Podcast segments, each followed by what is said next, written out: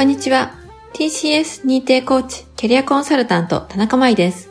この番組では人事部で働く私が、キャリアコンサルタントやコーチングを学ぶ中で得た気づきから、自分、メンバー、すべての人が豊かに働くヒント、気づきをお伝えします。少しお久しぶりのポッドキャストとなりましたけれども、今回はですね、無意識に思い込んでいることということでお話をします。娘がですね、アンパンマンの歌を覚えたのは、まあ、2歳頃だったんですけれども、その時に、こう、私の母、祖母から教わったフレーズっていうのが、まあ、愛とバイキンだけが友達さというフレーズだったんですね。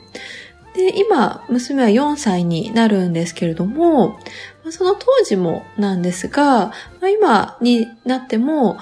愛と勇気だけが友達さっていうのが正しい歌詞だよっていうふうに、ま、伝えたり、実際にその本当の歌を聴いたりしても、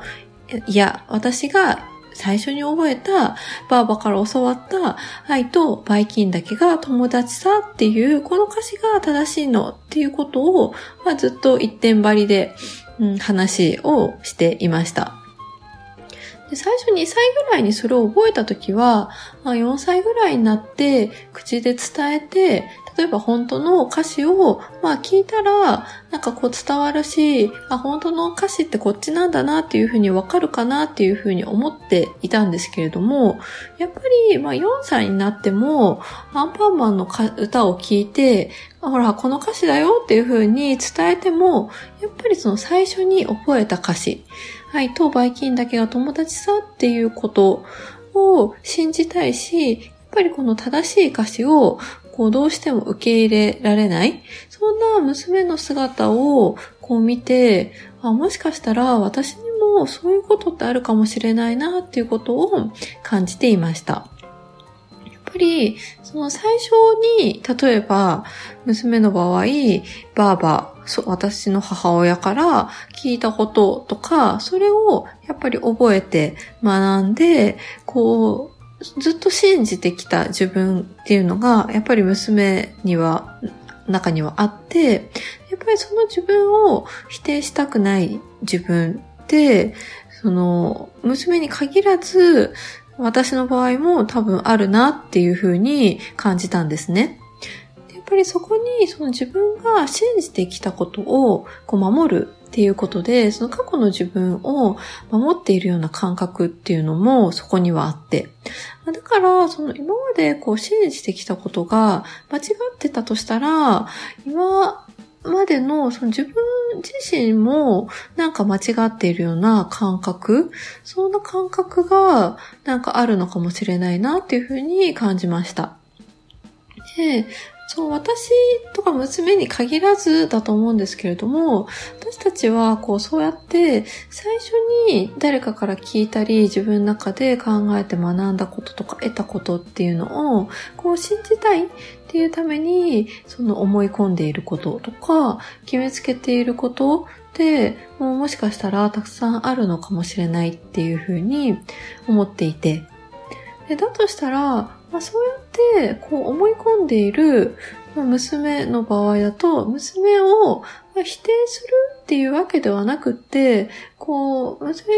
自身を優しく包み込んであげるっていう選択肢も、こう、あるのかもしれないなっていうふうに思っています。でその正しいか間違いかではないし、0か100かでもない。なんかそれもいいねっていう風に言える私でいるっていうこともなんか大切なことなんじゃないかなっていう風に感じていました。で例えばその今まで思い込んでいること、自分が思い込んでいることを疑うっていうことは、うん、確かに大切なんだと思うんですけれども、まあ、その疑うっていうのは、その否定するっていうことではなくて、こう別の角度からそのことを見てみるっていうことだというふうに思えると、やっぱり、そのまた自分が守りたいこの思い込みとか決めつけをかたくなに例えば今の娘のように愛とバイキンだけが友達さってことを固くなに守らずともいろんな角度から眺めることもできるのかもしれません。今はまだその4歳で、まあ、そういうふうに信じたいっていうふうに思っている歌詞も、もしかしたら10年後には、うーん、そうなんだ、の一言ですんなり受け入れられる日が来るかもしれないし、まあ、そう思うと経験とか年齢を重ねるっていうことで自然と外れる思い込みとか決めつけもあるのかもしれないなっていうふうなことも自分に重ねたりしていました。逆に愛とバイキンだけが友達さっていうことを思い込んでみるとなんかそれはそれで、アンパンマンとバイキンマンって、もしかしたら、唯一無二の友達なんじゃないかなとか想像できたりして、なんかそれはそれで、なんか面白いなとか、そんなことも気づいたりして。娘が間違った歌詞を正しいという言い張ったことから、なんか多くのことを学ばせてもらったなっていうような出来事でした。あなたが無意識に思い込んでいること、それによって自分や相手に影響を与えていることありますか？ツイッターや質問箱、Facebook などもやっておりますので、ぜひそちらからご感想やご質問などもお待ちしております。それではですね、本日も最後までお聴きいただきましてありがとうございました。